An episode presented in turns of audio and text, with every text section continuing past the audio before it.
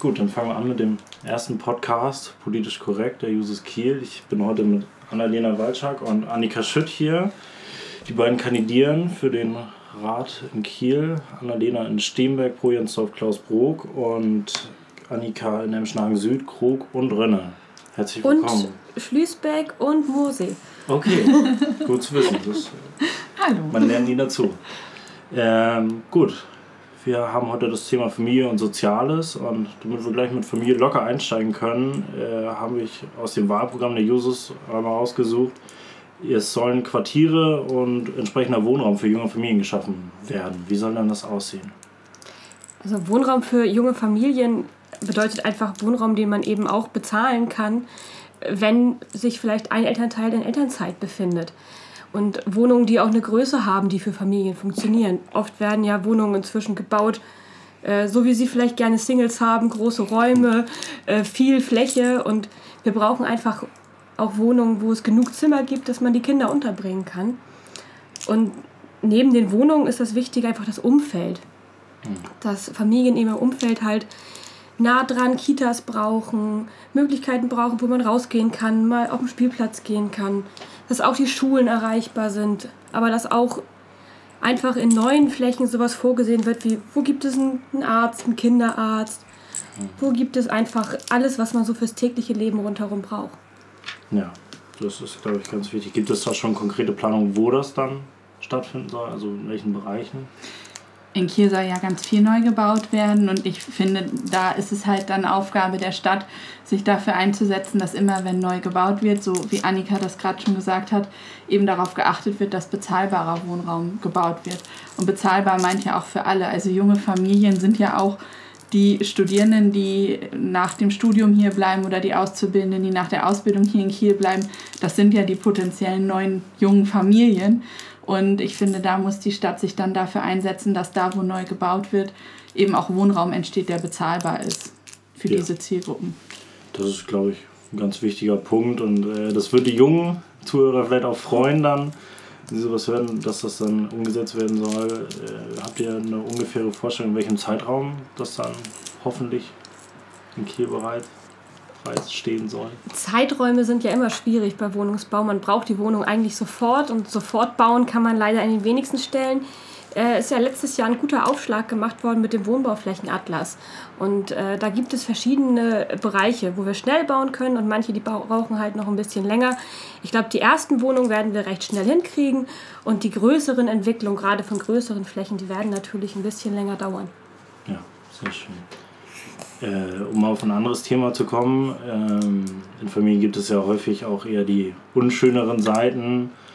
Da ist auch eine wichtige Forderung, die auch die SPD übernommen hat, äh, dass das zweite Frauenhaus in Kiel gebaut werden soll.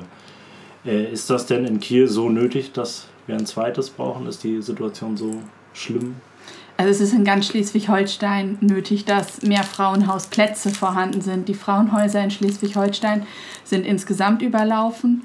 Das liegt ähm, daran, dass eben immer mehr Frauen eben für sich auch das Recht in Anspruch nehmen, sich Hilfe zu suchen in Situationen, in denen sie eben von häuslicher Gewalt, also von, von körperlicher Gewalt oder sexueller Gewalt oder psychischer Gewalt durch ihre äh, Partnerinnen und Partner ähm, ähm, in denen sie da ausgeliefert sind. Und ähm, in Kiel ist die Situation halt auch so, dass es zu wenig Frauenhausplätze gibt.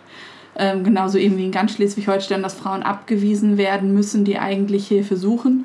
Da geht es ja dann auch immer nicht nur um die Frauen, sondern auch gleichzeitig um die Kinder. Also Frauen, die von Gewalt bedroht sind, kommen halt oft auch mit ihren Kindern in die Frauenhäuser. Das bedeutet eben, es geht immer nicht nur um einen Platz, der da sein muss, sondern direkt um mehrere.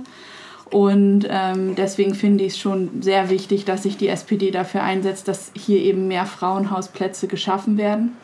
Weil es halt aktuell auch so ist, dass wenn Frauen anrufen und sagen, ich brauche einen Platz, weil ich habe hier gerade eine Situation, in der ich gefährdet bin, dann müssen sie teilweise darauf warten, dass sie im Frauenhaus aufgenommen werden oder müssen eben in ganz Schleswig-Holstein irgendwo in ein anderes Frauenhaus gehen.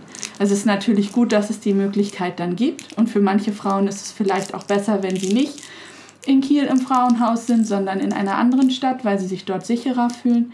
Aber generell finde ich schon, dass ähm, Frauen die Möglichkeit haben müssen, die von Gewalt bedroht sind, eben sofort Hilfe zu bekommen.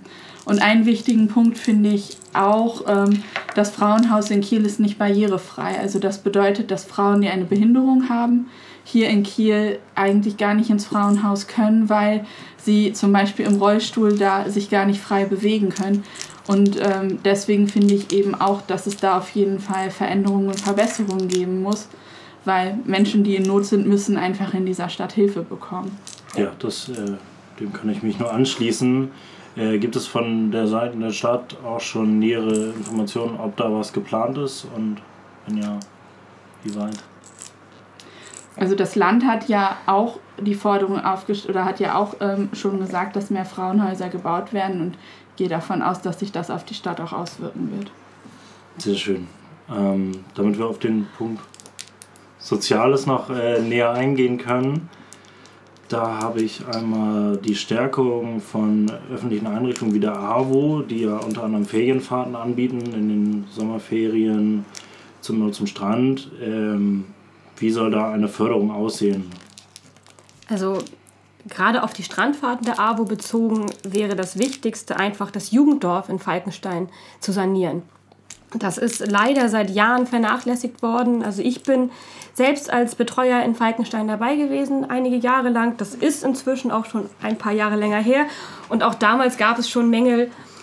Da gibt es undichte Dächer, da gibt es einfach, es zieht überall. Und ähm, da können wir sagen, da geht es jetzt los. Also es ist jetzt angesetzt, dass dieses Jahr noch die Dachsanierung starten soll. Und da ist es einfach wichtig, dran zu bleiben. Denn ich glaube, das würde der AWO im Bereich der Ferienfreizeiten am meisten helfen, wenn wir einfach dafür sorgen, dass da anständige Räume zur Verfügung stehen. Weil das Angebot der Strandfahrten ist ein ganz, ganz tolles und das ist ein ganz, ganz wichtiges für Kiel und für ganz viele Kinder wirklich die einzige Möglichkeit, in den Ferien mal rauszukommen und was zu erleben und wirklich Sachen zu erleben, von denen man auch jahrelang noch zehren kann. Ja, das stimmt. Ich äh, erinnere mich, ich bin da früher als Kind auch immer mitgefahren. Das war immer ein tolles Erlebnis. Genau, da äh, wird außerdem eine Kulturtafel, soll eingerichtet werden, wo die Weitergabe von nicht verkauften Karten zum Beispiel für, für das Theater an Bedürftige äh, gehen. Wie soll das konkretisiert werden in nächster Zeit? Also die Kulturtafel ist ja das, was du gerade schon gesagt hast. Also Karten, die nicht verkauft werden in kulturellen Einrichtungen, sollen eben weitergegeben werden an Menschen, die sich den Besuch dieser Einrichtung ähm, von ihrem ähm, Geld nicht leisten können. Also das sind dann ja oft eben Menschen, die im Sozialhilfebezug sind. Und ähm, die, wie das dann konkret ähm, aussehen soll, dazu wird ja jetzt äh, im Rat gerade erst gesprochen. Ich finde, dass das ein, also eine interessante Idee ist, ähm, gerade eben auch Theater und Oper eben für Menschen zu öffnen, die sich diese Karten gar nicht leisten können. Aber ich finde, dass man da auch eben andere kulturelle ähm, Einrichtungen und Angebote der Stadt, ähm, wie zum Beispiel freie Theater, mit berücksichtigen müsste oder einbeziehen müsste. Und was ich halt ganz wichtig finde, ist, dass wir das kulturelle Angebot in Kiel generell eben so gestalten können, dass möglichst viele Menschen was davon haben und auch eben junge Menschen was davon haben. Also zum Beispiel die Sommeroper, die ja an verschiedenen Standorten hier in Kiel stattfindet. Sowas finde ich zum Beispiel auch sehr interessant, weil das eben für gerade Menschen, die noch nicht so viel zum Beispiel mit Oper zu tun hatten, ja auch die ersten Berührungspunkte zu diesem Thema bietet. Und ähm, dass wir uns einfach im Rat weiter dafür einsetzen, dass solche Angebote hier in Kiel erhalten bleiben, die möglichst vielen Menschen äh, den Zugang zur Kultur ermöglichen. Ja, und äh, wie muss ich mir das konkret vorstellen? Also mal angenommen, ich wäre jetzt ein Bedürftiger, wie würde ich da ankommen dann in dieses Angebot? Also es ist ja alles noch bis jetzt in der Schwebe. Es gibt verschiedene Überlegungen, ob man so etwas zum Beispiel über eine App laufen lassen kann, in der man sich registrieren kann und dann Nachrichten bekommt, für da und da gibt es Karten, möchtest du die haben? Das genaue Verfahren ist da noch nicht äh, so ausgereift. Da sind wir gespannt, äh, was jetzt noch passiert und was wir sonst vielleicht in der nächsten Legislatur im Rat erreichen können. Ja, dann denke ich, haben unsere Hörer einen ersten guten Einblick bekommen was geplant ist. Und dann bedanke ich mich recht herzlich bei euch und es hat sehr viel Spaß gemacht. Und dann wollen wir hoffen, dass es in den nächsten Folgen noch mehr interessante Gäste gibt und wir dann noch einen näheren Einblick in die kommende Politik kriegen. Ja, danke schön. Dankeschön, war schön.